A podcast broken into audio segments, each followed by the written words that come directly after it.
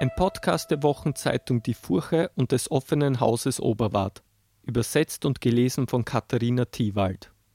Gesang 17. Der Flug auf dem Rücken des Biests. Voilà das Biest mit dem gespitzten Schwanz. Ich präsentiere dir den größten Stinker, den die Welt je sah. So begann Vergil seine Erklärung, dann winkte er dem Vieh, es solle näher kommen. Und es kam wirklich näher, landete mit Brust und Kopf. Das Gesicht, das es sich stehen ließ, war das eines normalen Mannes, ganz harmlos mit gepflegter Haut. Alles andere war der Körper einer Schlange. Zwei Pfoten hatte es, mit Haaren bis hinauf zur Achsel, Rücken, Brust und beide Flanken waren mit Verknotungen verziert und kleinen Kreisen. So wie ein Boot manchmal am Ufer liegt, halb halb im Wasser und auf Land, so lag das widerliche Biest halb auf dem Steinrand. Im leeren Raum zuckte sein ganzer Schwanz, dann schwang er ihn herauf, das zweigeteilte Ding, das sehr giftig aussah und bestückt war mit je einem Stachel wie bei Skorpionen. Vergil sagte, sei stark und mutig jetzt, das sind jetzt unsere Stiegen abwärts. Steig vorne auf, ich möchte in der Mitte sitzen, damit der Stachel dir nicht wehtun kann wie einem, der ein schweres Fieber nahen fühlt und zittert, wenn er Schatten auch nur sieht. So ging es mir bei diesen Worten.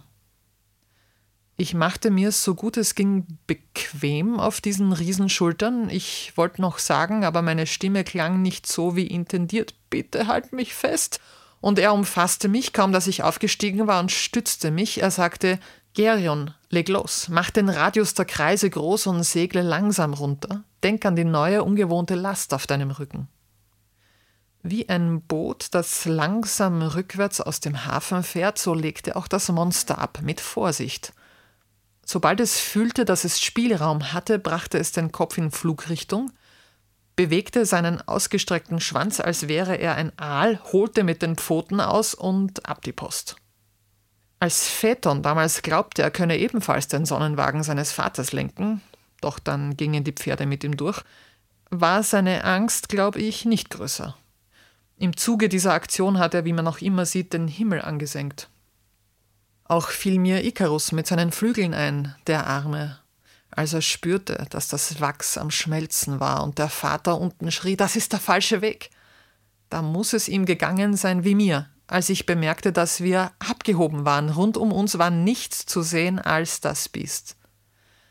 Langsam, langsam schwimmend zieht es weiter. Es wendet sich und gleitet abwärts. Ich fühle nur den Wind auf meiner Haut. Ich hörte schon den Wasserfall rechts unter uns bedrohlich donnern, reckte also meinen Hals und schaute abwärts. Feuer sah ich und ich hörte jammern, dass ich zitterte. Ich duckte mich und hielt mich besser fest. Ich merkte jetzt, was mir zuvor entgangen war, das Kreisen und das Sinken durch die großen Foltern, die in den Winkeln rundum sichtbar wurden. Wie ein Falke, der schon lange fliegt und dann in hundert Kreisen müde runterkommt, genauso setzte Gerion uns ab am Grund, ganz nah am Fuß der scharfkantigen Felsen.